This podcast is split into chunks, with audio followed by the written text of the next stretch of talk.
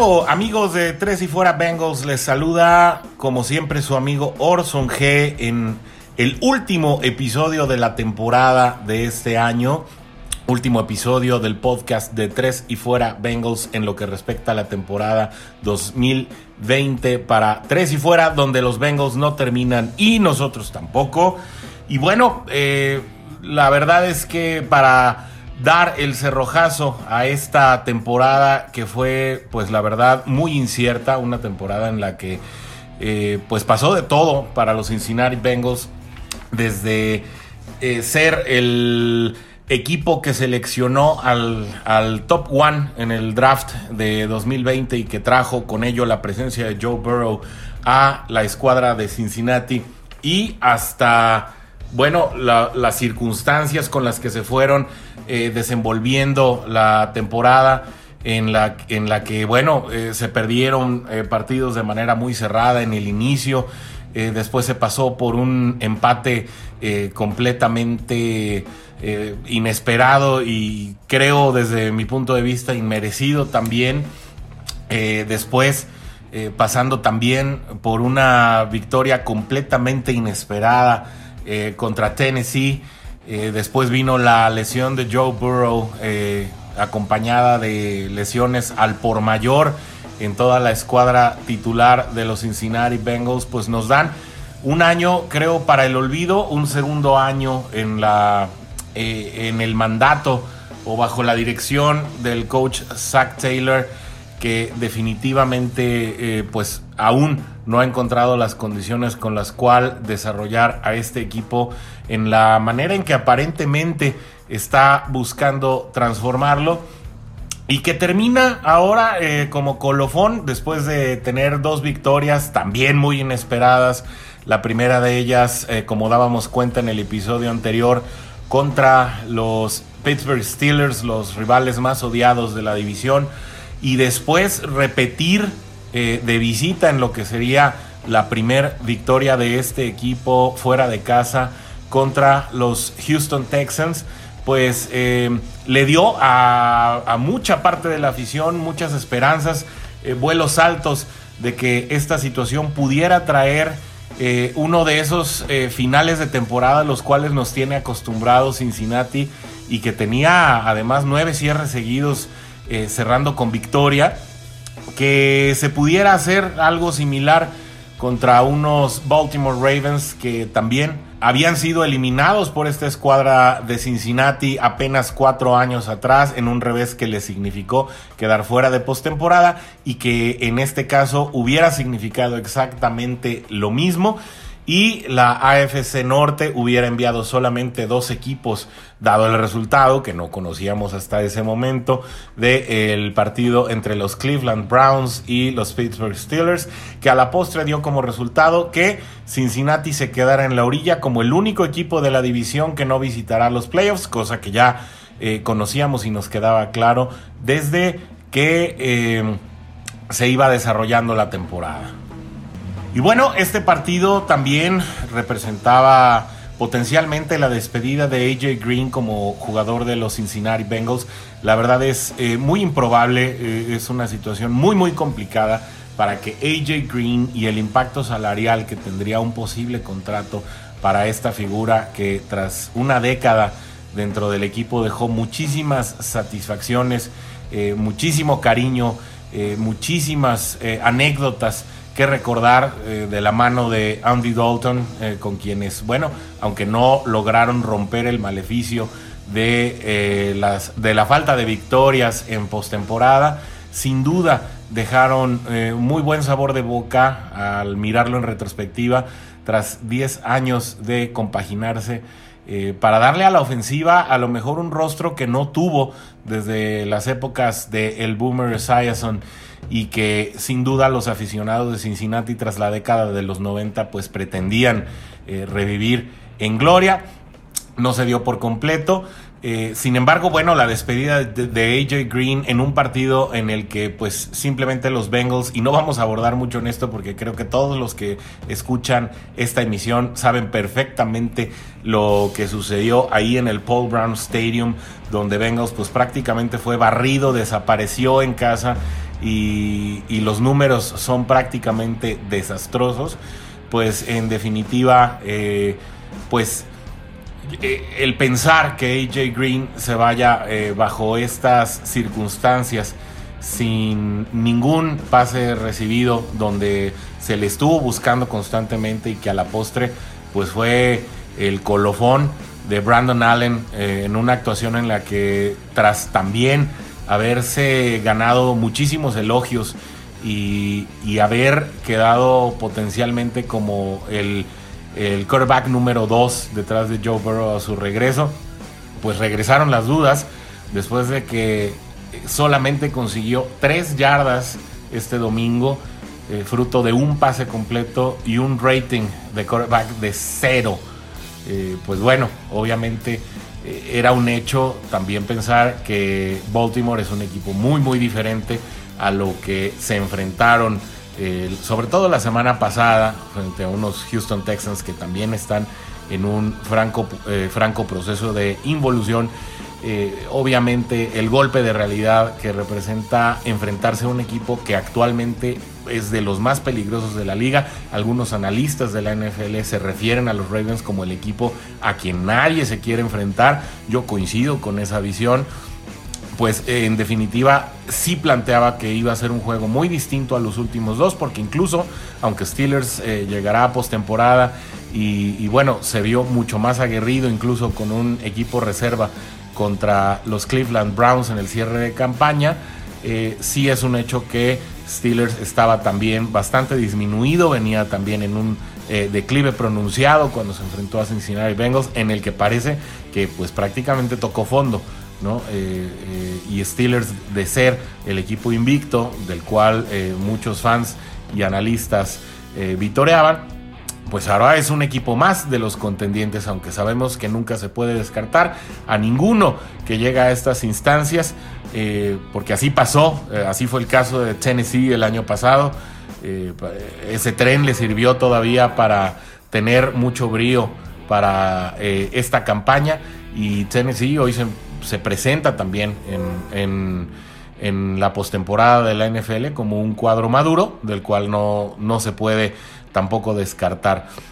Regresando pues al tema de, Cincinnati, pues es eh, prácticamente un hecho que el partido de ayer eh, fue lo último que vimos,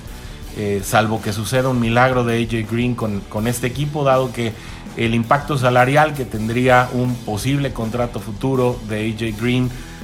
con Cincinnati tendría que negociarse para que en estas instancias pues tomara un recorte salarial que le permitiera al equipo tener esta dinámica en lo que le llaman el salary cap, que pudiera permitir también eh, cubrir al equipo en otras posiciones que se están eh, volviendo urgentes y de las cuales vamos a hablar eh, en el tercer bloque de este podcast que se referirá al tema del draft 2021. Y sí, pues con esto eh, AJ Green es muy posible que lo veamos emigrar eh, ya en sus últimos años porque también eh, es muy probable que dentro de esas piernas y de esas manos pues solo queden un par o tres campañas aunque si bien no se ha caracterizado por ser un jugador que se meta en dinámicas eh, nocivas para el desarrollo eh, de un deportista, pues sí es, es, un hecho que no es un jovencito. Eh, también su perfil pues hace pensar que no será un jugador que buscará permanecer 15, 16 temporadas, sino también dada la naturaleza de la posición, aunque bueno, ahí está el caso de Larry Fitzgerald, que también posiblemente lo hayamos visto por última ocasión en la NFL en, las semanas anteriores, pues eh, es un hecho, ¿no? Que, dada esta posición, pues tal vez a AJ Green le queden dos o tres años. Y es complicado, eh, sobre todo al fruto de esta temporada, no solamente por el tema salarial que acabamos de mencionar, sino por la adecuación al sistema de juego, por la incluso la química que parece haber en esta ofensiva en la cual hay jugadores mucho más compenetrados eh, con, el, eh, con la apuesta, porque todavía no se puede hablar de un sistema claro eh, por parte de Zach Taylor. Eh, hay, jugadores tal vez como Giovanni Bernard o jugadores como Tyler Boyd que están mucho más comprometidos con el proyecto actual que lo que parece mostrar AJ Green, que tal vez buscará en otro equipo nuevos aires que le traigan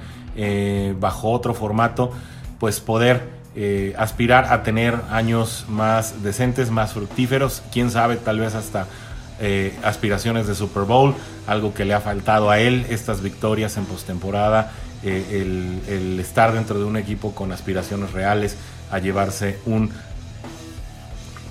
trofeo en enero que le represente pues irse con a lo mejor con un anillo y que sin duda pues parece que no va a ser el Cincinnati de Zach Taylor en 2021 y hablando precisamente eh, del coach Taylor, pues yo creo que la nota de este lunes es precisamente el comunicado que el mismo Mike Brown, presidente del equipo de los Bengals, hace público muy temprano este lunes, en el que le llaman el lunes negro, donde muchos, em, pues no solamente head coaches, sino eh, asistentes y coordinadores, y bueno, una infinidad de puestos que normalmente eh, están a cargo del desarrollo de un equipo y de un jugador, eh, pierden su empleo, empiezan los rumores de quién puede ir a un lugar y a otro. Pues Mike Brown atendió este tema muy temprano este lunes, informa que Zach Taylor es la apuesta del equipo para el año que viene, que creen en su proyecto, que creen en su determinación, que creen en su estilo y que le dan el espaldarazo para que en 2021 sea él quien lleve las riendas del equipo. Como lo acabamos de decir, hay varios jugadores que lo apoyan de ambos lados de, la cancha. Eh, obviamente hay muchísimo talento que pareciera, eh, más que estar siendo desarrollado por Taylor, pues es ser aquellos que sustentan la posibilidad de que en base al talento que existe en este equipo se pueda en un momento dado aspirar a cosas mayores. Sin embargo, bueno, eh, talento joven como Jesse Bates, como Sam Hubbard, también jugadores experimentados como Giovanni Bernard, también jugadores como CJ Uzoma. Eh, y bueno, eh, una cantidad interesante de jugadores, el mismo Joe Burrow, pues creen, creen y quieren que Zach Taylor permanezca, que tenga otra oportunidad Parece que este mensaje está permeando dentro de la organización y a pesar de las voces dentro de la afición, de los eh, críticos más severos de Zach Taylor, eh, entre los que se encuentra un servidor quien la verdad eh, aún no ve una verdadera señal en la que se pueda pensar que será de manos de este head coach que la franquicia pueda revertir o y siquiera emular glorias conseguidas en otros años. Em, pues a pesar de todo ello, Zach Taylor se quedará un año más. Eh, sí parece una decisión justa bajo una premisa muy importante, que aunque, bueno, los equipos eh, victoriosos y que se encuentran en las instancias de playoff este año y los que tienen reales aspiraciones a trascender dentro de esta liga, pues tampoco tuvieron una pretemporada. Sin embargo, bueno, para un coach de segundo año eh, que apenas está, estaba en eh, a estas alturas del año pasado, pues en plena reestructuración del equipo, iniciar eh, bajo, las dinámicas que la epidemia del COVID-19 representó para la mayoría de la liga, pues pareciera que deja el proyecto ligeramente inconcluso, eh, que, que, no le dio la oportunidad de extenderse, esto aunado a una cantidad brutal de lesiones que empezaron en la pretemporada, pero que también plagaron el desarrollo del equipo desde muy temprano en la campaña. Recordamos a Mike Daniels, recordamos a Xavier Suafilo, eh, recordamos a CJ Uzoma, por supuesto a Trey Waynes, que no ha podido todavía jugar, eh, enfundado en los colores de Cincinnati, eh, Joe Burrow, Joe Mixon, Jonah Williams en un par de ocasiones,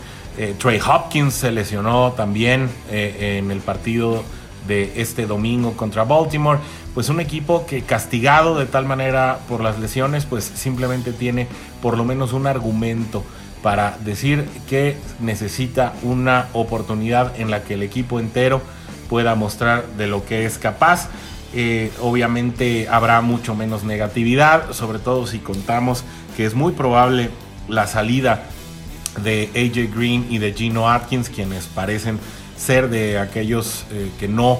eh, simplemente no vieron potencial en el proyecto de Zach Taylor y que es muy probable que ya no estén. A esto, bueno, también se suma eh, la, la, salida que se dio a media temporada por parte de Carlos Dunlap y este cambio también por un BJ Finney que no ha visto acción y que también será un tema de conversación durante el off-season. Esta atmósfera que pudiera ser más positiva y más em, proclive al desarrollo de un vestidor más sano para Zach Taylor en 2021 pues pudiera traer un impacto y que eh, posiblemente eh, pues pudiera representar mejoras en el equipo pero bueno esto ya lo estaremos eh, revisando y ya la estaremos atacando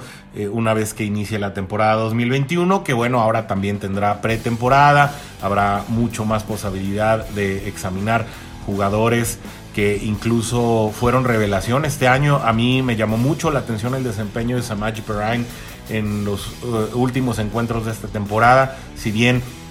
se enfrentó a defensivas pues ya tal vez más cansadas, más golpeadas, más complicadas. Eh, la realidad es que Samaji Perrine eh, mostró cosas interesantes eh, de lo que fue aquel 1-2 con Joe Mixon en épocas de colegial. de esta manera, bueno, pues no, no queda descartado también que un backfield en el que estén integrados talentos como los de Mixon, Bernard y Perrine pudiera ser algo interesante para la temporada que viene y que Taylor lo pudiera estar examinando en un off-season que ante la posibilidad eh, muy real de que para estas épocas de agosto, eh, donde ya se empiezan a, desarrollar los esquemas, a estudiar los libros de juegos, eh, etcétera, etcétera, pues tal vez, y obviamente con, con la vacuna ya a la mano, eh, pues el desarrollo de una pretemporada puede ser mucho más normal de lo que fue este pasado de 2020 y obviamente el regreso de jugadores como Burrow, eh, Reader, Mixon, Waynes, eh, Williams, Yusoma, de los que ya hablábamos también hace unos momentos, si se logra eh, conjuntar a un equipo eh, con sus jugadores base y se logra sobre todo agregar profundidad a estas posiciones como el cornerback, que nos dimos cuenta tanto por lesiones como por suspensiones, como por una cantidad importante de factores, eh, que están mucho más endebles, que la profundidad es una situación clave. Si se logra atacar eh, estos problemas de la manera efectiva, pues posiblemente eh, se pueda aspirar a una mejor campaña. Tampoco, tampoco creo que de la mano de Zach Taylor se pueda hablar de que una temporada de cuatro victorias se pueda transformar en una, en una campaña con 13 o 14 victorias, pues definitivamente no. Pero así como 2020 sí trajo mejoras, eh, pues dos victorias y un empate eh, sobre el 2019, que fue el primer año de Taylor al frente de Cincinnati, pues por lo menos se tendría que estar hablando de una campaña con por lo menos ocho victorias, si es que este eh, head coach del árbol de Sean McVay quisiera refrendar o llegar a un cuarto año con la escuadra de Cincinnati, es decir, por lo menos tendría que aspirar a una eh, campaña de medias tablas en la que eh, no se tuvieran o se aspirara a tener el mismo número por lo menos de victorias que de derrotas si es que este proyecto quiere permanecer en el tiempo. sin embargo, bueno, se esperan muchos movimientos eh, se dejó salir a la luz y se filtró que prácticamente, aunque no se ha dicho nada hasta la grabación de este programa, eh, va a haber muchos movimientos en el staff de Taylor y esto, esta señal viene no desde el núcleo del staff de cocheo, sino viene más bien de las oficinas, de la gerencia, y es que, bueno, se va a intentar hacer un cambio tanto en línea ofensiva como en línea defensiva como en el coach de running backs, que tomará otro empleo. Este, este sería una de las salidas voluntarias. Y, bueno, la cabeza de Lou Anarumo todavía está en juego. La verdad es que eh, si bien se había mostrado una pequeña mejoría eh, que se notó especialmente eh, en los juegos, en los últimos juegos de la campaña, a excepción del de Baltimore. Y tal vez esta situación de Lou Anarumo eh, va a ser de las que más va a llamar la atención en el desarrollo de los siguientes días, puesto que Cincinnati quedó prácticamente en el último sector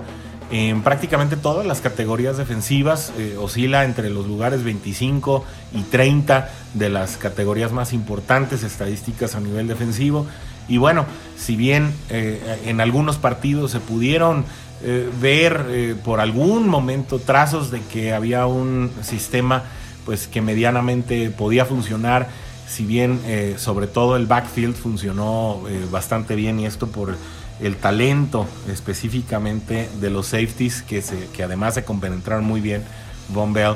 y Jesse Bates, que además desaparecieron en el último eh, partido, eh, pues podría haber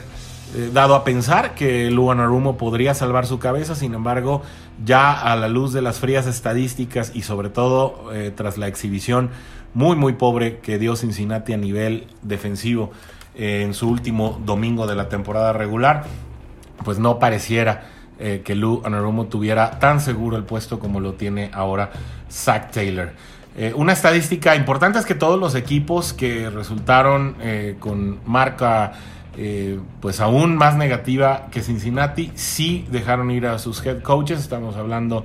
de Los Angeles Chargers, estamos hablando de los Jaguars, estamos hablando de los Texans y estamos hablando también de New York, de los Jets.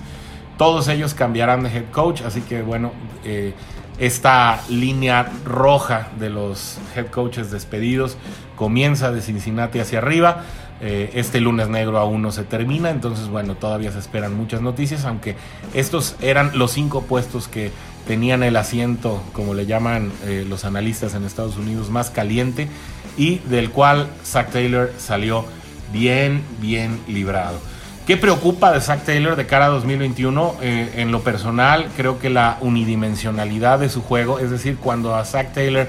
le, botan el plan de juego, simplemente no sabe ajustar, no sabe qué hacer y vienen estas eh, caídas catastróficas como la que se vio ante Baltimore, eh, como la que se vio en el primer partido ante, Cleveland. y no, no fueron esos únicos dos, la verdad es que fueron cuatro o cinco partidos en los que Cincinnati simplemente se vio barrido en los que el talento ofensivo no pudo salir a flote. Creo que el de ayer fue uno de los más vergonzosos de ellos, sobre todo para un quarterback como Brandon Allen, que venía de ser nombrado el jugador aéreo de la semana pasada por una compañía de paquetería aérea muy famosa a nivel mundial. Y, que bueno, pues simplemente Ravens dejó en evidencia que cuando se le pone tapadera al plan de juego de Zach Taylor, no hay manera de que pueda o sepa salir de la crisis y esto eh, sobreviene en debacles para el equipo de Cincinnati. Esta capacidad de diagnóstico también preocupa, eh, dado que, bueno, se sobreestimó, y esto quedó muy claro, a una línea ofensiva que sobre todo durante el primer trayecto de la campaña dejó muy desprotegido a lo que nosotros le llamamos la joya de la corona y que saben que nos referimos a Joe Burrow y, que fue impactado en casi 70 ocasiones en sus primeros juegos pues simplemente el haber comenzado la temporada con una línea ofensiva tan porosa que sí hay que aceptar, también eh, se le complicó con la salida de Xavier Suafilo, que era uno de los refuerzos principales para mantener la protección para eh, Joe Burrow, pero eh, esta falta de diagnóstico, sobre todo en la profundidad que se necesitaría ante una ausencia como las que se dieron eh, en distintos momentos de la campaña. También debemos recordar aquel segundo partido contra Cleveland donde pues prácticamente se tuvo que improvisar a una, a una línea eh, ofensiva eh, pues prácticamente con lo que se tuvo. el estar pues prácticamente alternando a Fred Johnson por todos lados de, la, de la línea ofensiva, el estar sosteniendo también a un Bobby Hart que pues simplemente nunca dio luces de poder mantener un juego parejo. Si bien tuvo por momentos, eh, pues eh, sí, episodios de brillantez, eh, o, que por lo menos podía ser un, un liniero decente, también por otros momentos dejó mucho que desear y esta falta de diagnóstico, sobre todo de la profundidad que se necesita eh, para cubrir espacios como los que en un momento dado elementos no tan consolidados como Michael Jordan eh, o como Alex Redmond eh, dejaron y que también requirieron de parches de último momento, como fue la llegada de BJ Finney y Quinton Spain en semanas consecutivas, pues eh, obviamente hablan de que por muchos momentos eh, Taylor tuvo que improvisar como fruto de esta falta de planeación y de diagnóstico en un tema tan fundamental como lo es la línea ofensiva, en especial cuando tienes un coreback novato de la cuantía, de la calidad, con eh, las promesas que un Joe Burrow tiene, no solamente para este equipo, sino para la liga.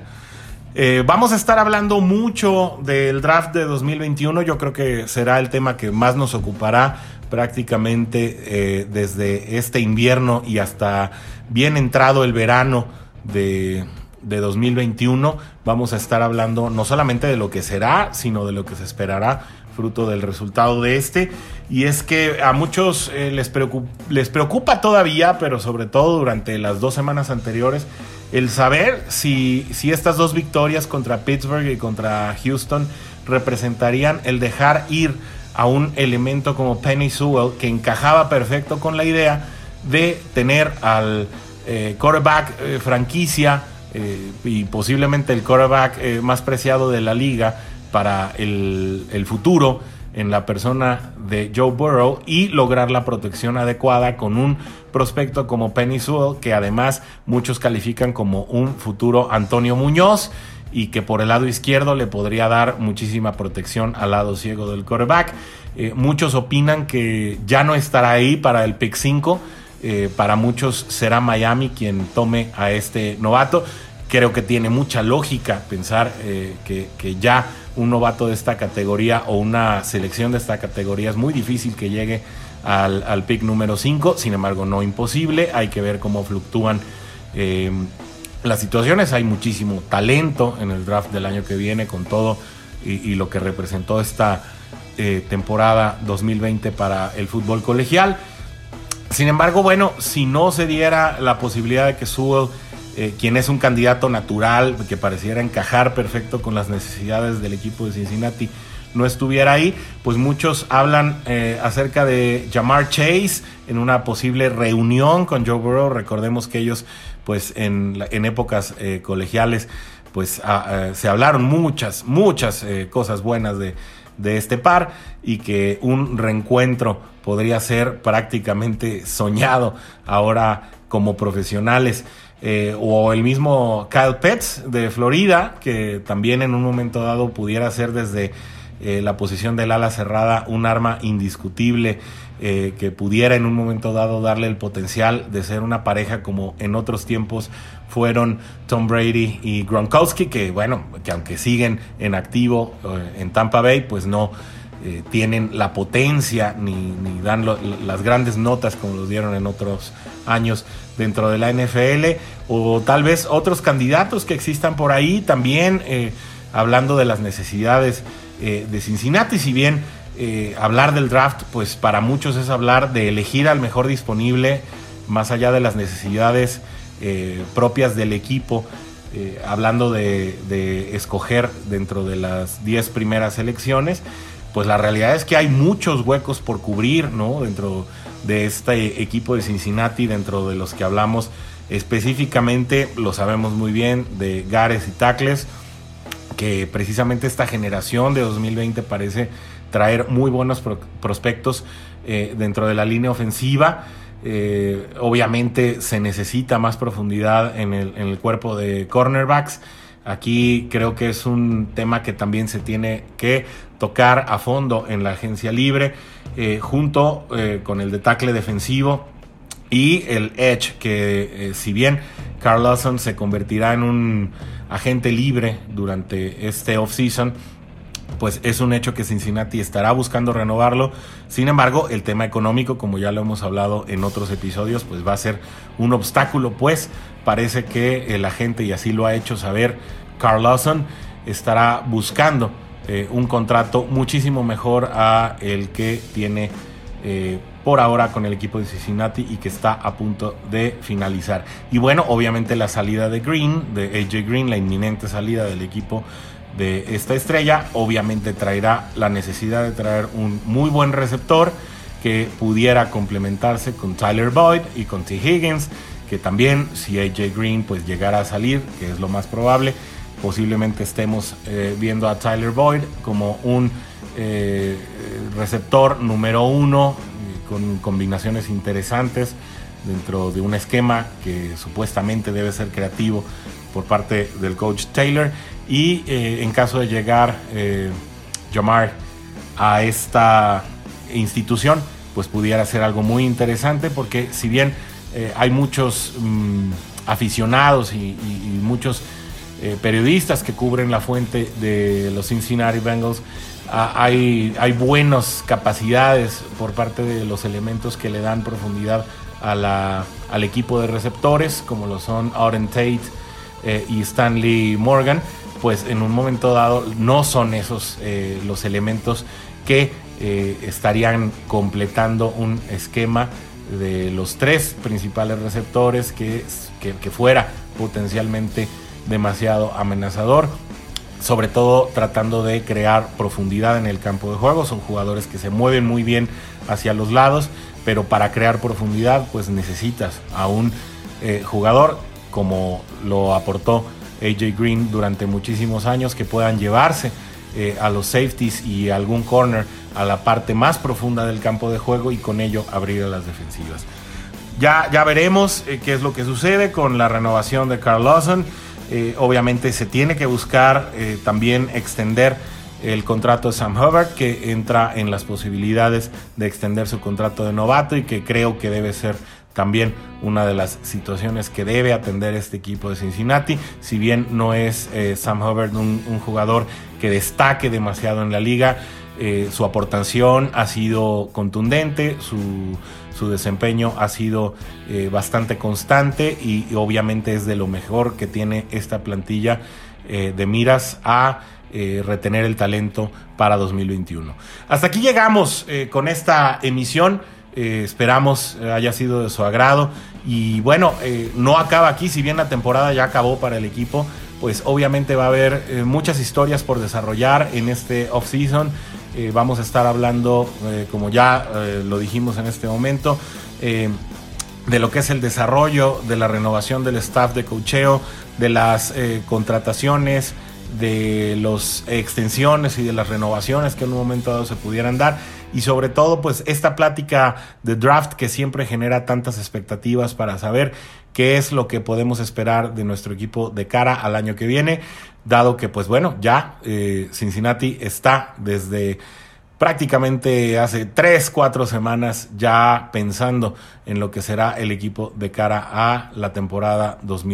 2021. Muchas gracias por acompañarnos durante esta campaña. Insisto, no nos despedimos, tal vez no estaremos eh, emitiendo tan frecuentemente como lo hicimos durante el transcurso de la temporada, pero sin duda estaremos trayéndoles información fresca y sobre todo pues acompañándonos, dado que siendo una de las bases de fans más pequeñas como lo es en México la de Cincinnati Bengals, pues siempre es bueno que nos estemos acompañando, que nos estemos comentando, que intercambiemos puntos de vista. Y bueno, si hay algo que comentar también acerca de los playoffs y del desempeño de nuestros rivales de división, seguramente lo estaremos haciendo así. Muchas gracias por su compañía, como saben los esperamos a través de las redes sociales, en el Twitter de Tres y Fuera Bengals con ese nombre, arroba Tres y Fuera Bengals. Y una vez más, Gracias por acompañarnos hasta aquí. Se despide por hoy su amigo Orson G.